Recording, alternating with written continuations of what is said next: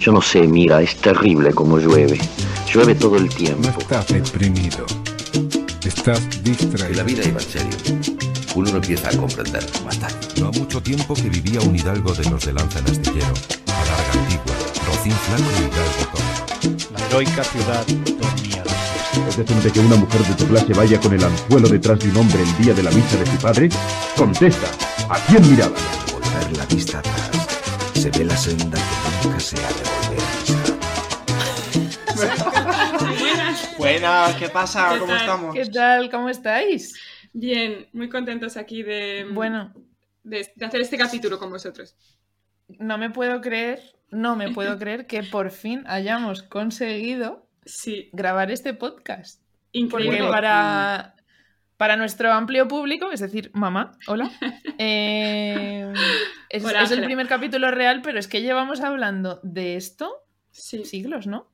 La verdad es que Ojo. llevamos también cinco minutos, bueno, cinco minutos, cinco horas intentando resolver unos problemas técnicos de sonido, así que Bueno, llámalo Estamos- problemas técnicos o llámalo siesta de Trini. inutilidad, ¿no? Primi se acaba de despertar, ¿vale? Son las 8. A ver, esto es un programa de literatura, no de zascas, así que vamos a empezar. Menos mal que es solo audio, ¿eh? Se está Bueno, pues metiendo con mi parece cara. ser, parece ser que hemos leído un libro que se titula Un amor, de Sara Mesa, Sí, una autora que nos ha gustado mucho a los tres, ¿verdad? Y vamos a compartirlo con todos vosotros y vamos a ir hablando según nos van viniendo algunos de los temas, ¿no? Yo propongo que hablemos del principio. No voy a ser muy original con esto. Vale. Debo que decir que me gusta mucho. Me gusta mucho la transición que has hecho entre meterte mucho conmigo y decir, bueno, vamos a hablar de literatura. Ese va a ser el orden del, del- del podcast. Se le ha Sí, puesto un poco venga. tonillo de profe, ¿no? Sí, porque Claro. Luis es profesor y Vamos- se le tiene que notar. Vamos a ir alternando eh, la agresividad, Tascas y- los tascas con letras. con la- con letras. Muy bien. Vale, pero voy a retomar esa presentación tan buena que has hecho. Vamos a hablar del libro Un amor de Sara Mesa. Y,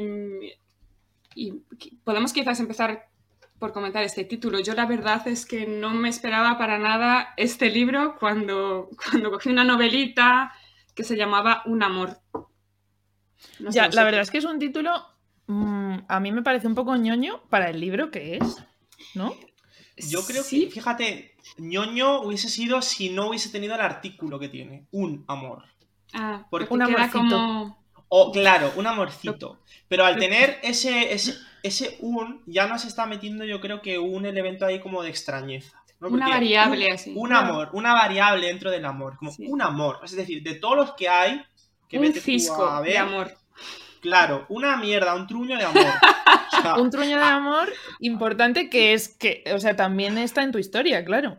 Claro, claro, claro. Sí, sí. Entonces, bueno, sí, puede ser eh, el amor, la palabra amor como tal siempre es peligrosa, ¿no? Y meterla por ahí, pero yo creo que lo salva ese, ese artículo. Venga, entonces en vez de, de ñoño decimos que ha sido apuesta arriesgada.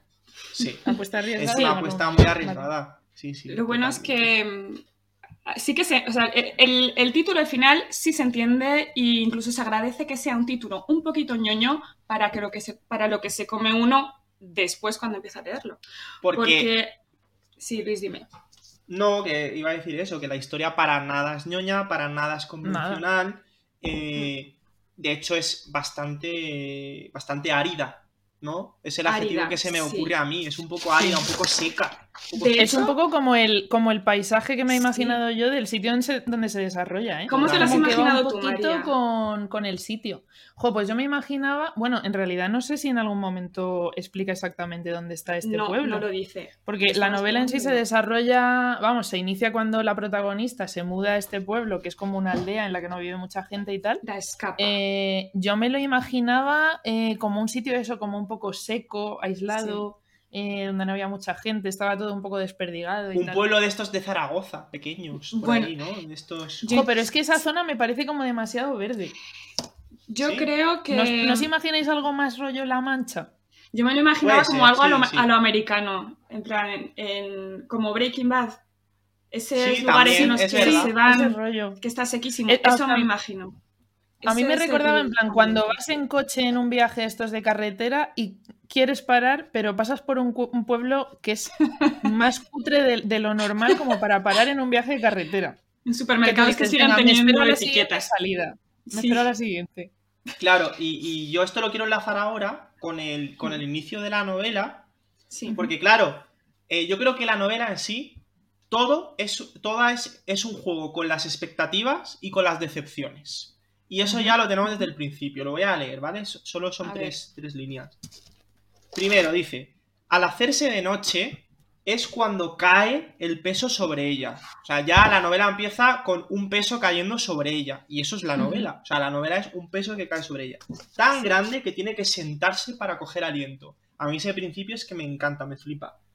Y luego dice, fuera el silencio no es como esperaba. O sea, ella mm. tiene una, una, idea del pueblo al que se ha ido a vivir y luego resulta que nada va a ser como ella esperaba. Ni siquiera el silencio. El pueblo se llama La Escapa, que es que está la palabra escapa en el Muy pueblo. Interesante, es que es bastante... Para mí todos los elementos del libro están refiriéndose a Nat, a la protagonista. El pueblo que está sequísimo y vacío, el perro, mm, todas las personas, en fin, es su casa. Es como ella huyendo hacia adelante todo el rato, ¿no? Sí, un poco exacto. De lo que parece, de ella.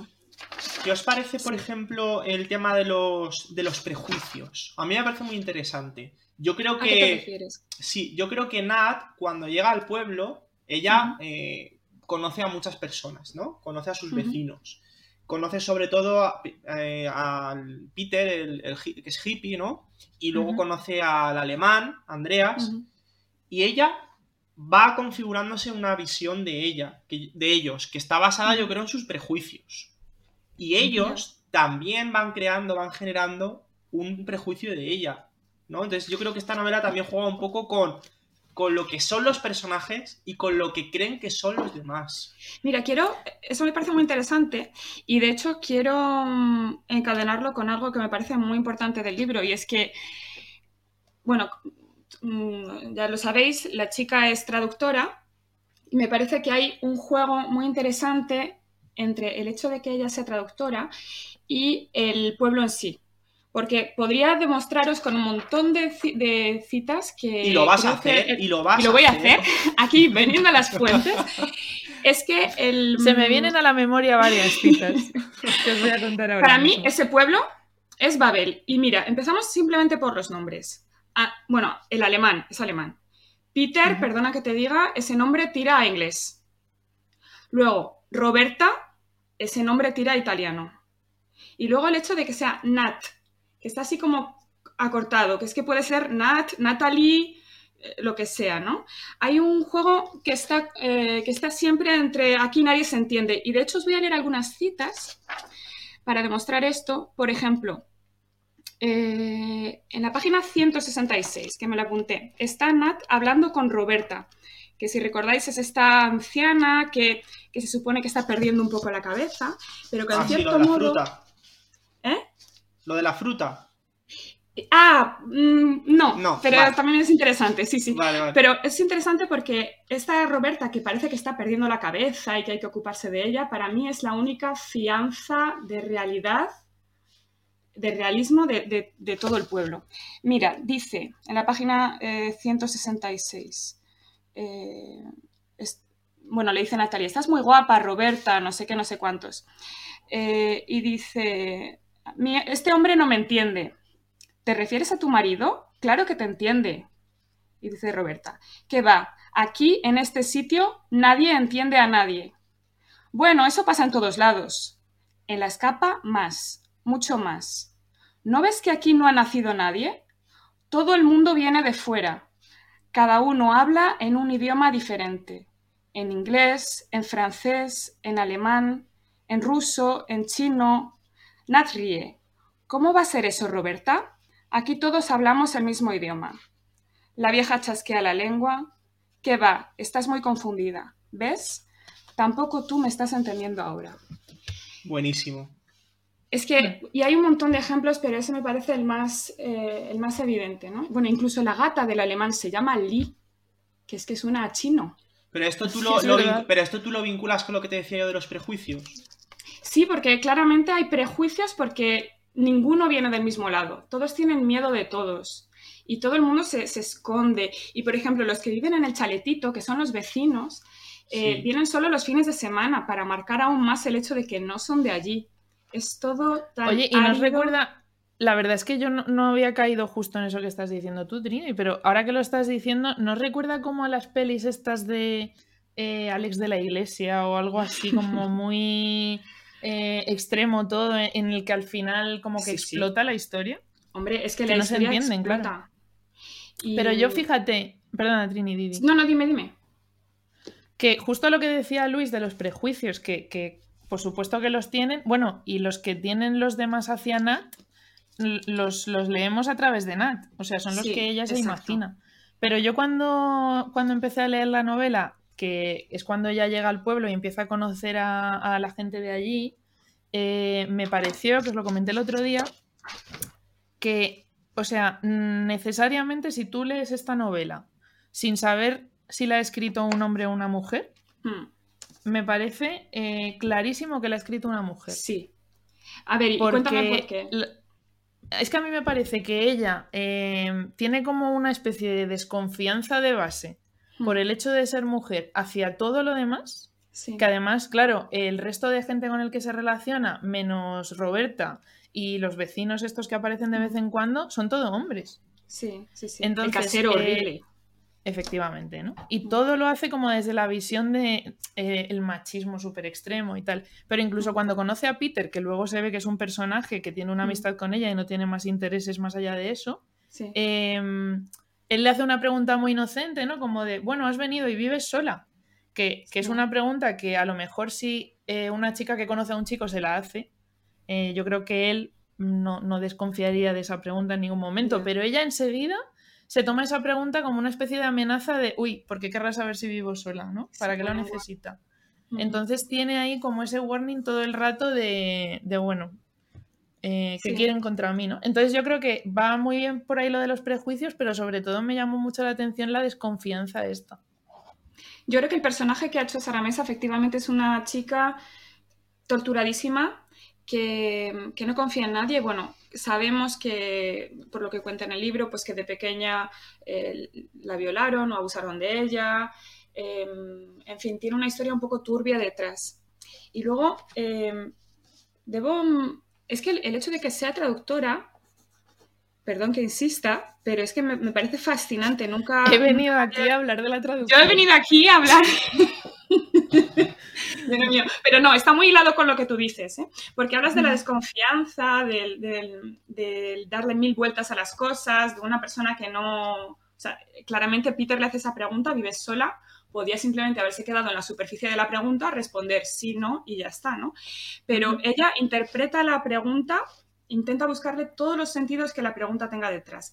Y eso para mí es eh, una deformación profesional que ella se tiene por ser traductora. Y hay como montones de, pasajes en la novela en la que ella sobreinterpreta y se busca la ruina y la miseria más grande.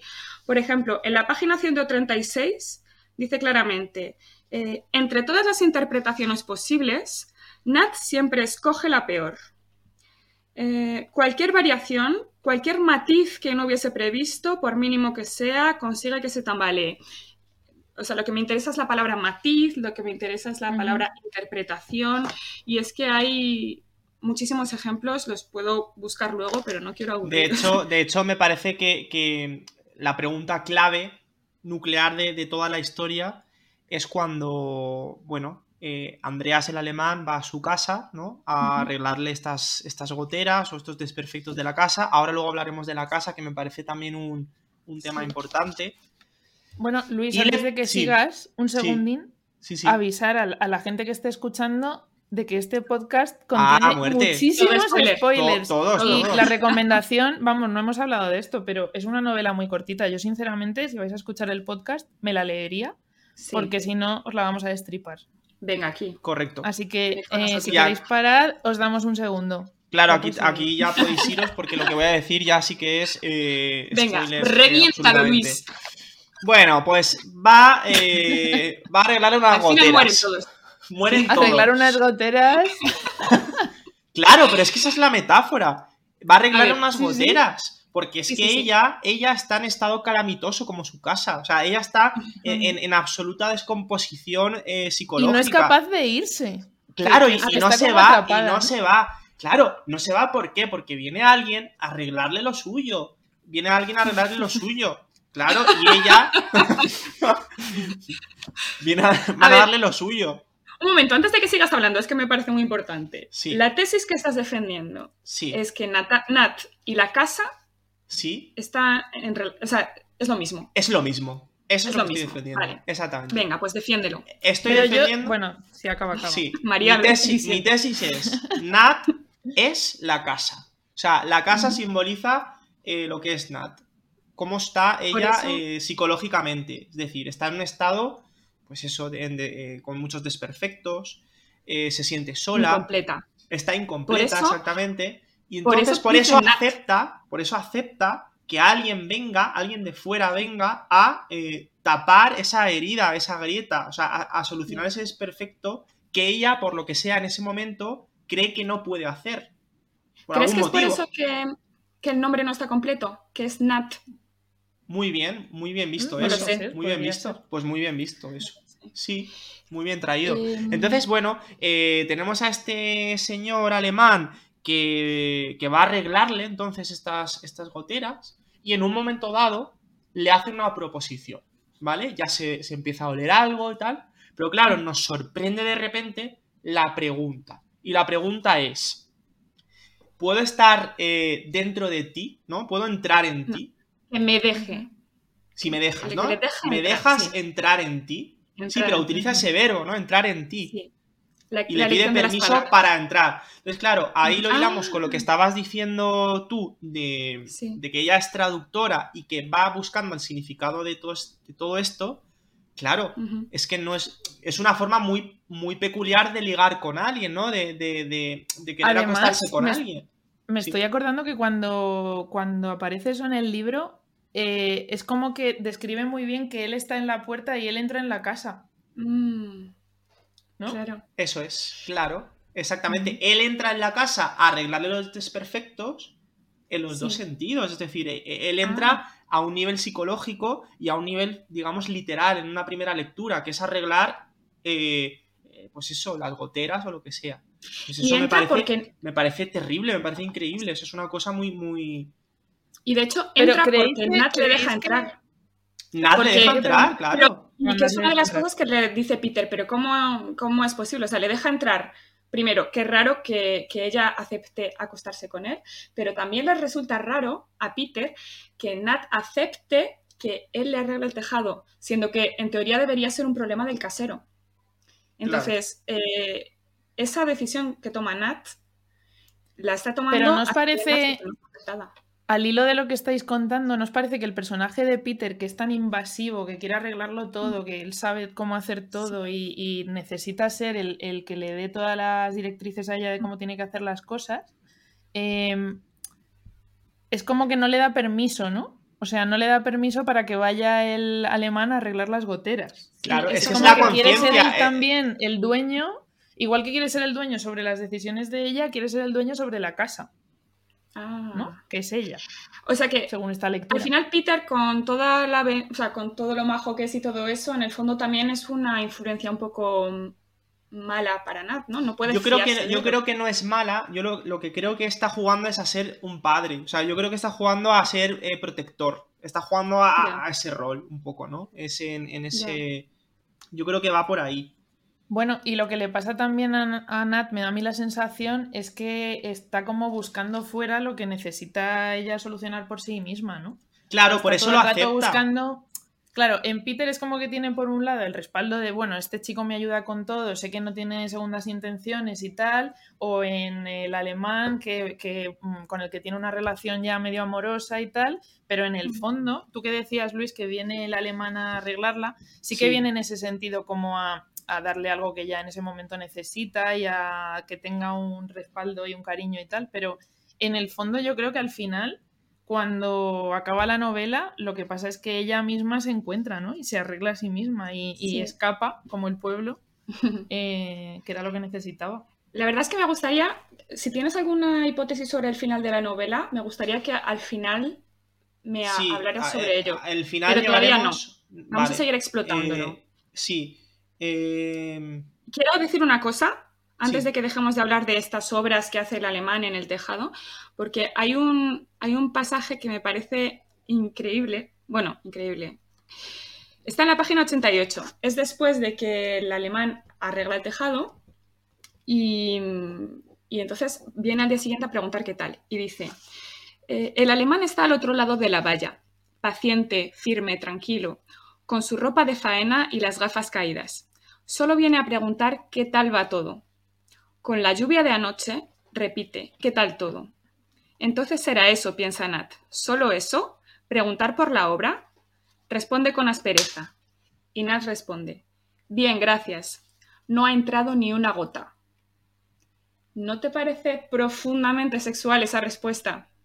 Porque claramente él viene a preguntar esto después de que ellos ya se han acostado, eh, de que él ha arreglado el tejado y a Nat y va ella y responde, bien, gracias, no ha entrado ni una gota. Tremendo. No sé, a mí, me parece que... Mm. No, yo, a ver, yo, creo que, cuando ellos empiezan a acostarse y tienen esta relación sexual, yo, o sea, yo lo veo una cosa como muy salvaje. Lo que pasa que no mm. está contado así, para nada.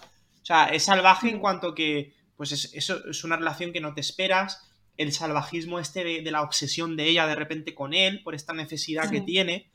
Luego, a mí me llama mucho la atención lo que dice la, eh, Roberta en, algún momento, creo que por las páginas que has dicho tú antes, dice, ella le da ah. fruta y él le pone ladrillos. Es que aquí tenemos la metáfora, o sea, claro, ella le da fruta. También mm. tenemos el componente sexual, ella le da fruta, ¿no? Le da alimento, le, da la sustancia. Y él la construye, y él le pone ladrillos, él le arregla la casa, ah. la edifica. Es que ves como la Roberta hace de loca, pero es la que tiene más, tiene como visiones súper eh, claras y de, lo que está, ocurriendo. Claro, exactamente, es la paradoja esta, ¿no? De que al final eh, la que está más loca es la más lúcida y ellos, que son los normales, son los que están un poco desorientados. Oye, ¿y por qué opináis de, cuando ellos ya empiezan a, verse de manera más continuada y tal? El, el carácter un poco que tiene el alemán, ¿no? Que es como un muro. O sea, que, ella tiene por un lado esa obsesión que está continuamente pensando en él, buscándole, haciendo lo que sea para verle, estar más tiempo con él. Y él, por otro lado, es como, como un muro, ¿no? O sea, ella no, no puede atravesarlo. Es que son. hablan idiomas diferentes. Claro, es como si no se entendieran exactamente. Yo creo que en ningún momento de la novela saben qué es lo que quiere o desea el otro. No tienen ni la menor idea, no saben. Están perdidísimos. Y tienen, sí, y como valores completamente diferentes. Por ejemplo, cuando el alemán mata a los gatitos, ella está horrorizada. O sea, mm, hay muchos, hay muchos eh, momentos en los que se nota que son diferentes. Y hay un, no sé si os acordáis, un momento en el que están, ya, ya cuando casi lo iban a dejar, eh, están en la cama y ella se sincera y le cuenta por qué dejó su antiguo trabajo. Y le dice, bueno, pues pasó no sé qué, no sé cuántos. Y entonces ella quería que él reaccionase. Pero él no reacciona y entonces ella dice, venga, pero dime algo, no sé qué. Y, al final, a ver, es que lo tengo aquí, entonces solo voy a leer este pasaje. Y, y entonces va a repetir a Andreas y dice, como un niño al que le mandan repetir lo que acaban de explicarle, Andreas le repite la historia que ella le acaba de contar aunque su voz, no, aunque con su voz, con sus palabras. Es decir, eh, no sé si voy a ser capaz de explicar esto, pero para mí... Vamos, Trini, vamos. Vamos, pues, vamos. No, porque dice, con su voz, con sus palabras, todo suena insustancial, de una insignificancia que roza lo grotesco. Ella tenía un buen trabajo, robó algo sin saber por qué, a pesar de su error la perdonaron y aún así decidió dejar su trabajo y venirse a la escapa. Digamos que Nat, Nat tiene su historia contada en su idioma y con sus palabras. El alemán la escucha y cuando el alemán la cuenta con sus palabras y su idioma, es una historia completamente diferente Distinto. que deja a Nat en un lugar de niñata de mierda eh, que al final le hace mucho daño a Nat escuchar esa traducción de su historia.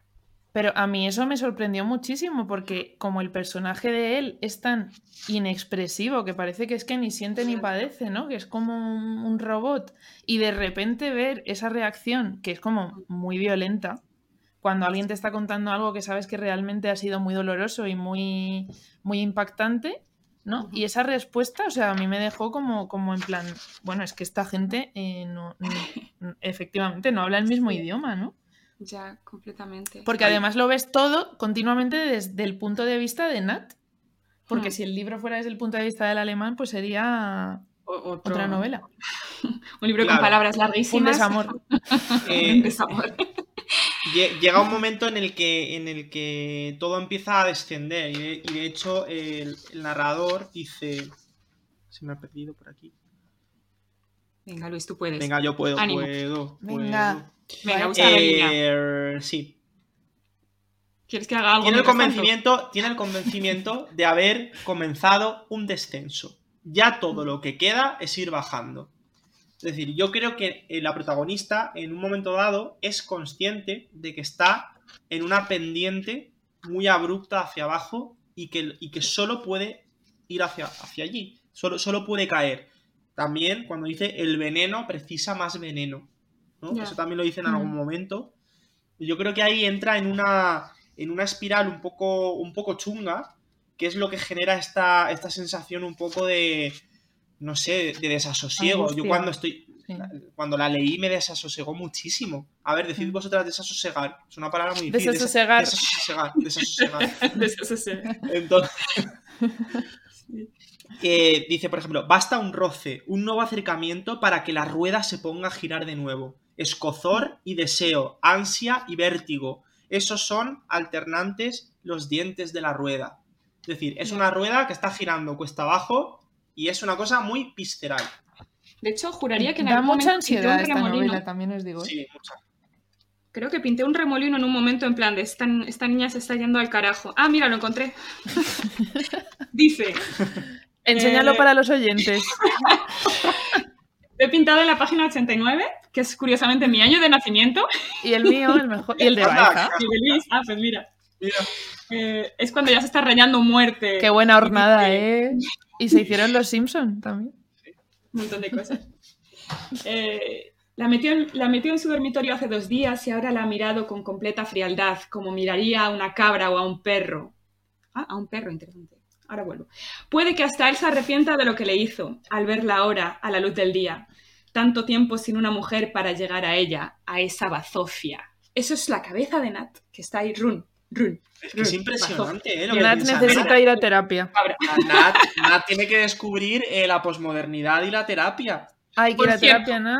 Hay que ir a terapia. la posmodernidad y la otra. Solo para terminar lo que decías tú, Luis, lo de la espiral hacia abajo. Me parece muy interesante porque el, hecho, el libro termina con ella subiendo al Glauco, con lo cual hay esa esperanza de que, por- de que ha ido hacia arriba. Pero es- no había caído yo en, en que esta espiral era tan, tan evidente. ¿Me oyes, Dima? Sí, sí, sí. Es Pues dame me la razón, hombre. me has dejado- ¿Qué opináis No, de, siempre te doy la razón, siempre te doy la razón. Vale, es- así me gusta. ¿Qué os parece la historia del perro? Ah, lo del perro, vale. Por eso decía, es que eh, igual que tú dices, Luis, que Sí. Nat y la casa son la misma cosa, para mí también hay una relación brutal entre Nat y el perro. Nati el perro, sí. ¿Qué piensas tú. María? Sí, sí, sí. Hombre, totalmente, sobre todo con ese final, ¿no? En el que de repente el perro eh, ataca a la niña y todo esto, y, y parece que hay una persecución como estas de la Edad Media ahí contra, contra Sí. él y tal. Eh, sí, eh, o sea, a mí me Ah, parece que, que por un lado, mm, es verdad lo que decíais, ¿no? Yo no lo había pensado, que está muy relacionado el estado de la casa con el estado en el que está ella, pero también a medida que avanza el libro y ves que ella se va metiendo en una especie de espiral horrible y en, un- en esa obsesión que es que la está consumiendo, y, el perro llega a un punto en el que le ocurre casi casi lo mismo, ¿no? Sí, sí, sí, sí. No sé cómo lo veis vosotros. A ver, de hecho, eh, eh, el perro se llama Sieso al principio, que claramente Nat es una siesa. O sea, El perro ha sido así. maltratado como ella y es muy desconfiado. Ah, pues sí. el perro ha sido maltratado. También se lo ha dado el casero, igual que la casa, como se la, se la imponen Mm. un poquito. Y, y también me parece muy interesante eh, un poco la evolución del perro, que es como que en cierto modo debería coincidir con la de Nat, pero, pero no sé, pero por ejemplo, el, vemos que el perro también se esconde del casero. O sea, hay muchas... hay ¿Nos parece? Yo cuando leí el libro al principio y presentan al perro y tal, mi- lo primero que pensé fue, bueno, ese era el típico caso en el que el perro es desconfiado con ella y a medida Sí. que se conozcan cogerá confianza, ¿no? Pero Ya. claro, precisamente eso es lo que no ocurre. eh, que el perro, bueno, se acostumbra un poco a su presencia y tal, pero en ningún momento cede. Y luego, ¿qué pasa con el perro? Es decir, al perro lo sacrifican, Hmm. Mm. como con ella. O sea, ella se, se va también del Sí. pueblo. O sea, eh, no, ella se iba al final de la novela. Sí, se va. Se va del pueblo. Entonces, de alguna forma, ella también ha sido sacrificada. Y ella quería salvar al perro. Con lo cual, Ella quería salvar al quería perro. salvarse a sí misma. Hay otra Exactamente. cosa muy interesante del perro, me parece a mí, que es que durante toda la novela, aunque luego nunca ocurre, Nat quiere cambiarle el nombre al perro. Hmm. O sea, en, en un principio, eh, porque incluso dice, a pesar de la poca atención que le presta ahora, sí eso ha cambiado mucho, dice en la página 122. Eh, y luego dice, por muy irónica y hasta cariñosa que fuese la- su intención al ponerle el nombre, el significado de si eso es antipático, desabrido, no sé qué. Eh, eh, en un momento piensa en cambiarle el nombre a Anubis, que es el perro guardián egipcio de, las, Sí. no sé, de la vida y de la muerte. Y luego el casero se refiere a él como bestia. Y, y no sé, hay como mucha, mu- muchas referencias al nombre del perro, Sí. que es al final es la... Yo creo, carácter, la- yo creo que lo poderoso de esta novela es el- el- la carga simbólica que tiene. Porque efectivamente tanto la casa como el perro podrían ser la protagonista, ¿vale? Eh, por muchos motivos. Entonces, eh, yo creo que hay muchísimos mensajes debajo de lo que está escrito. Y yo creo que por eso esta no, es un novelón. O sea, para mí es, Es la mejor de Sara Mesa. A mí me- gusta mucho Sara Mesa y esta es la que más me ha gustado. Y luego, ¿qué me decís del estilo? Del estilo con el que está escrito. Porque, claro, esta sensación de, de aridez, eh, yo creo que tiene que ver un poco por cómo está escrita la novela. ¿No? Eh, ¿Qué pensáis vosotras de esto? De cómo está escrito, cómo lo, cómo lo definiría eso. ¿Qué sensaciones Hombre, tenéis? A mí me parece que, que está escrita un poco como, como los pensamientos que le van viniendo a ella, ¿no? Eh, y me- a mí me atrapó totalmente, o sea, me la leí, además me pillo en vacaciones, me la leí en dos días o tres, eh, y me da la sensación eso, es un poco como los pensamientos que tiene ella, ¿no? Que van, vas entrando en un bucle y cada vez casi que lo tienes que, que devorar ahí un poquillo más rápido, no sé si os ha pasado. Sí, yo creo, a ver, así como efectivamente la, la impresión que da es que es, pues es Nat que está como divagando y yéndose por aquí y por allá, pero luego hay que reconocerle a Sara Mesa que consigue transmitir esa sensación, siendo que tiene estudiadísimo lo que quiere hacer y a dónde quiere ir. Y lo digo porque una vez que uno se fija en el hecho de que, como tú, Luis, o de que, de que la casa es, es Nat, es que no puedes parar de ver paralelos entre, entre Mm. ella. Igual que cuando, que cuando uno se empieza a obsesionar con que, con que Nat está obsesionada con la traducción, es que te juro que si me lo vuelvo a leer, me paro en cada palabra que diga significado, interpretación, traducción, eh, idioma. O sea, Es como que tiene muchas lecturas, ¿no? Y entonces puedes, si te, si te fijas como en una perspectiva, lo ves continuamente. Sí, pero efectivamente la sensación que transmite es una chica bastante simple, sí, no, tiene no está recargadísimo de literatura, no, no hay frases que te vas a poner en el nick del Messenger, o sea, El no nick, es- del, el no nick es del Messenger. El nick del Messenger. El nick del Messenger Pues y, claro. y no hay emoticonos para pues muchos emoticonos para ponerle estas frases. ¿eh? Perro quizás Sería la estepa, ¿no? la estepa. La esca- Sí, la yo creo que es. escapa. eh, Escapa. ella, ella juega con, con frases muy cortas, como muy punzantes, son como dardos. Ella va lanzando dardos, ¿no? Es, es como muy. Una escritura bastante venenosilla, ¿no? Eh, y Sí. efectivamente no es retórica, o sea, no hay grandes frases para subrayar y colgarnos en el salón. Pero bueno, a veces se agradece leer esta literatura, ¿no? Que es como más. eh, que va Por al supuesto. grano, que va Sí, al grano. Es muy incisiva y yo creo que es una aventura leer esta novela. O sea, es, es- un viaje muy guay. Pero se Es pasa se puede mal. hablar durante horas. Es, muy creo. inquieto. Es, es- es una novela muy inquietante. Y ya si ¿Y no os queréis para, para... Sí. Dime, dime. No, iba a decir que para terminar este programa No, podríamos no hablar... No. Oye, yo luego os lanzo una preguntilla. Vale. A ver, Luis. Eh, no, yo quería que me dijeseis vuestra opinión sobre el final. Y os lo digo por lo siguiente. Yo este libro se lo mandé a mis alumnos. No sé qué os parece este, este acto de mandar esta novela a mis alumnos. Muy bien, así saben Muy enseguida lo que Eh, se está mal de la cabeza. y cosas. segurísima. Y eh, la mayoría de ellos me contaban o me decían en clase que el final no les había gustado en absoluto. Que les parecía de repente muy, un giro muy gratuito y que no entendían que por qué, si el personaje está así todo el rato, ¿no? Con ese conflicto moral y esa, y esa obsesión y tal, de repente, pues hace el mismo recorrido, pero al contrario, y recupera las sensaciones para borrarlas y escribe otras nuevas. Y sí que es verdad que cuando me lo decían, eh, valoré, o sea, sí que lo valoré, ¿eh? Eh, o sea, me, me pareció un punto de vista interesante también. Dije, hostia, pues, pues sí que es verdad. Y luego hablándolo con una compañera del instituto, profesora, también me lo decía. Dice, joder, es que el final, es que ¿por qué? O sea, ¿por qué de repente tiene que, no sé, que hacer esa, ese- esa salvación? Pero si es que el personaje estaba cayendo en picado, de lo que decía antes. ¿Por qué si está cayendo en picado de repente sube? Venga, pues vamos a dar, vamos a apoyarlo con las hipótesis que, están, que hemos desarrollado aquí. Primero, se va de la casa. Sí. Segundo, deja la traducción. Mm. Tercero, matan al perro. O sea, es que como, es como una resurrección a lo mejor. Yo no, yo no digo Yo- que esté que me haya dado mucha satisfacción el final, porque claramente yo, yo creo que hubiera preferido una catástrofe, una desgracia y algo negro total.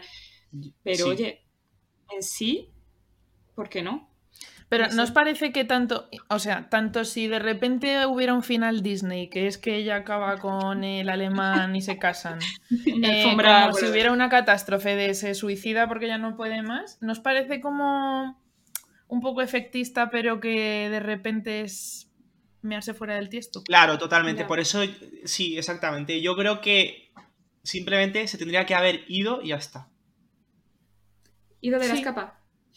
Irse de la escapa. sin grandes triunfos, te Exactamente, ¿no? ya está. O sea, es que para mí la historia ya está contada. O sea, la historia. Es que para mí la historia es la pregunta. Es la pregunta que Mm. le hace el alemán. Es que eso es para mí la historia. Eh. Si me dejas entrar. ¿Entrar dónde? No, pero ¿Bajo yo creo qué que la historia... ¿No te Eh, parece que la historia es más como eh, la evolución que tiene ella? O sea, hasta antes del final me refiero, ¿eh? No el final, pero mm, no es un poco el recorrido que hace ella. Es que al final eso es un paso más, pero... Sí, claro, exactamente, pero ella, ella tampoco es que evolucione, digamos, desde... A ver, o sea, ella ya empieza la novela huyendo, porque ella llega al pueblo huyendo de un robo que cometió, ¿verdad? O sea, ya llega eh, con, Sí. con- con algo tormentoso, vive cosas tormentosas y se va también con el tormento. O sea, quiero decir, su Mm. evolución en realidad, a ver, eh, es una evolución mínima, yo creo. O sea, dentro de ese tormento sí que puede haber un movimiento, ¿no? Pero en general, o sea, yo sí, veo... que está un poco en el mismo estado. A ver, es verdad que ahora que lo pienso, ahora que lo pienso, yo cuando lo leí no, no me lo planteé tanto, pero por mucho que al final tenga un final como un poco más positivo y tal, eh, tampoco te lo crees mucho, ¿no? O sea, te están hablando en toda la novela de un personaje que es que está perdidísimo en el mundo y, y no hace más que dar eh, palos de ciego y en el último momento se va y todo va a ir mejor, pues eh, igual no, ¿no? O sea, o a lo mejor es la, la esperanza que tiene ella y es algo que el lector sabe que no va a pasar. Ya. No sé.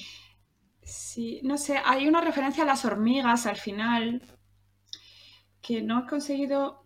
Claro, que son esas hormigas y luego también esa frase final de ve con claridad que todo conducía a ese momento. Eh, uf, no sé. Parece una epifanía. A ver, no sí, sé. es algo como muy... epif- Sí, Para mí, durante ¿Epif todo el. Epifge. Durante Ep- todo el tiempo. Epif. epi, epiblas. Epif. Es muy Es muy epif. epif. Es muy epif. Digo que durante todo el libro han estado hablando de la escapa y que se ve el glauco, el glauco, el glauco, el glauco. Sí, Algo sí. tenía que pasar en el glauco, ¿sabes? Entonces, Sí. para mí, Y de hecho, Glauco en un momento dice que, que casi se refiere como a glaucoma, enfermedad, como algo sí. de ver, no sé qué. Mm. Y el hecho de que cuando suba arriba es cuando empieza a ver claro, Sí. bueno, pues tiene un aspecto poético. No sé si eso mm, hace que encaje el final, pero bueno, pues Bueno, Porque- sí, o sea, se entiende un poco que ese es el sentido, ¿no? Es como de repente ver algo, es como llegar a entender algo. Lo que pasa que a mí sí que es verdad que me parece que está metido como muy rápido, llega muy pronto sí, y, a mí no me, quiero decir, no me impacta tanto como me ha impactado todo lo anterior. O sea, no, no- ese final, pues como si no estuviera. O sea, No... Sí. Hay algo Es un poco importante- intento de hacerlo un poco redondito, ¿no? El final. Sí, como o de abrir un bueno, poco pero de no luz. pasa nada. De, de abrir una ventanita, ¿no? Y Todo va a ir bien. todo Es está un poco verde. Mr. Wonder. Todo está verde, todo está verde. No, es un poco... Mañana va a ser un día genial, Nat. Claro, Si Te no sabes qué ponerte, súper ponte una sonrisa. Claro. Puede ver, ser solo por- todo lo que desees en esta vida. No te preocupes por nada, solo Aunque tienes no que tengas pensarlo. ningún recurso. Lo que quieras. Eso es. Tú A pide ver, por esa boquita. Que para mí es, lo, es el hecho de que esté en el Glauco lo que hace que Nat cambia. O sea, va a la escapa, es una miseria, va al Glauco, está mejor. Y es un poco esta idea de que según donde estés, vas a estar de una manera. Pilla O sea, lo de personificar los lugares. Como la casa esa. Como la casa esa de los hermanos incestuosos que ponía castigo de Dios, vergüenza. Que está el insulto escrito en la casa. Porque no lo pueden escribir en los hermanos, que son los que son un castigo de Dios y una vergüenza. O sea, me parece que Oye, hay para, muchísimo- para cuando un Airbnb en la escapa, ¿eh? Ya. Botellón en la escapa. Eh, tú quién la escapa, chicos. Qué pena Es que tú- eh, que no se pueda salir de las comunidades. Ay, venga. Oye, una pregunta. eh, imaginaos que eh, Nat es la prima de un amigo vuestro Venga. y os la emperchan un día en Madrid. ¿Qué es empezar? Que yo no hablo Madrid. Emper- Pues que, que te la encasqueta a tu amigo sí. porque tiene que hacer algo. Eh, ¿Qué plan hacéis con Que me encasqueta el que mi amigo. Vale. Nat quiere entrar en Madrid. tu, amigo, tu amigo quiere entrar en Madrid. Vale. Y por eso te encasqueta Nat. ¿Dónde lleváis a Nat teniendo en cuenta que no es una persona del todo amena? ¿De dónde la llevamos? A ver, Trini, A empieza ver, tú. se la lleva a un lugar lleno de gente. ¿Lleno de gente? A la Warner. Yo la llevaría a la Warner. público. A la Warner, a una montaña rusa. Para que Mira, grite, te vas a para que en la grite. ¿eh? Para que grite. La mejor Nat con Nat. fotos con piolín. Por ejemplo. Sería, como portada del libro, sería maravilloso. Sí. Yo creo que Nat lo único que le gusta es sentarse sola a ver un a ver el sol poniéndose. Que le recuerda Claro, pero a es que si, ella- si estuviese en la, en la Warner, estaría como interpretando todo, ¿no? Esto vale tanto porque, porque en realidad la caída de la montaña rusa tiene que ver con, con, con un Porque peligro violín no me ha mayor. dicho nada. Claro, esa mirada amarilla de piolín y fija tiene que significar algo. Me encanta. Bueno, Pues, Pues nada, eh, tarde en la Warner, con- en la Warner con Nat. Bueno, Eh, eso Luis. yo, yo creo que por concluir podríamos resumir que Sí. esta novela, eh, bueno, si queréis acabar, si no, No, yo sí, creo sí, que, yo creo que eh, este programa tiene que volver a dormir. Trini tiene que volver. Ya Ya lleva una hora sin dormir.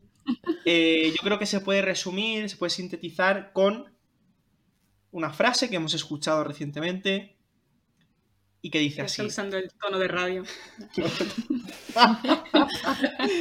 Eh, como era? Ah, todo parece normal y sin embargo nada. Esto ha ocurrido minutos antes de empezar este programa porque Trini estaba durmiendo la siesta y María Valle y María y Valle, María Valle y yo estábamos aquí pues calentando motores y Trini ha escrito- Vamos a ver, eh, por favor, el técnico de sonido pon eh, música de confesiones. Bueno, no ha podido venir. Por lo que sea, no, ha podido venir el técnico. sea, o la ponéis vosotros en eh, casa en Spotify. Entonces resulta que Trini ha llegado con tremenda cara de dormida a nuestra cita de las eh, siete y media a las ocho y pico. Soy fea. Y llevaba unos 20 minutos mandando mensajes del tipo, eh, esto no se conecta, no puede ser, va fatal, eh, lo siento muchísimo. Trini, sabemos que estabas en la cama. No pasa Ese nada, viejo truco de no me va el wifi Lo hemos usado todos en el confinamiento. Basta ya. Y entonces eh, lo ha solucionado eh, diciendo esa, esa sentencia. Todo parece normal y sin embargo nada. Y eso es el resumen de nuestra novela y ese es el título de nuestro programa. Todo parece normal y sin embargo nada. Y empieza por todo y acaba por nada. Nada. Como las expectativas. Poesía de en las este- venas. Como Este las podcast. expectativas de este programa de mierda. A ver, este es un programa cutre, pero ya lo sabíais cuando vinisteis, así que os Sí, aguantáis. así que nada, leed un Eh, poco ha sido más. un placer. En breve os, os contaremos por las redes, que es lo próximo que vamos a, a leer y a comentar. Y esperamos que todos lo leáis y que os, os unáis a esta, a esta fiesta, esta fiesta de la democracia, fin. ¿verdad, María? Me lo he pasado muy bien leyendo, comentando y, y nada, pronto vamos a por otro. Muy bien. Un beso. Hasta luego. Un saludo a todos. Adiós. Adiós. Ay, qué felicidad, Mario, créeme. Me llaman aquí porque mi nacimiento fue dentro del río. Remota en que su padre lo llevó a conocer el hielo. De su niña tal vez olvidada. La letra, desde luego, es fundamental para que te llegue una canción y te emocione.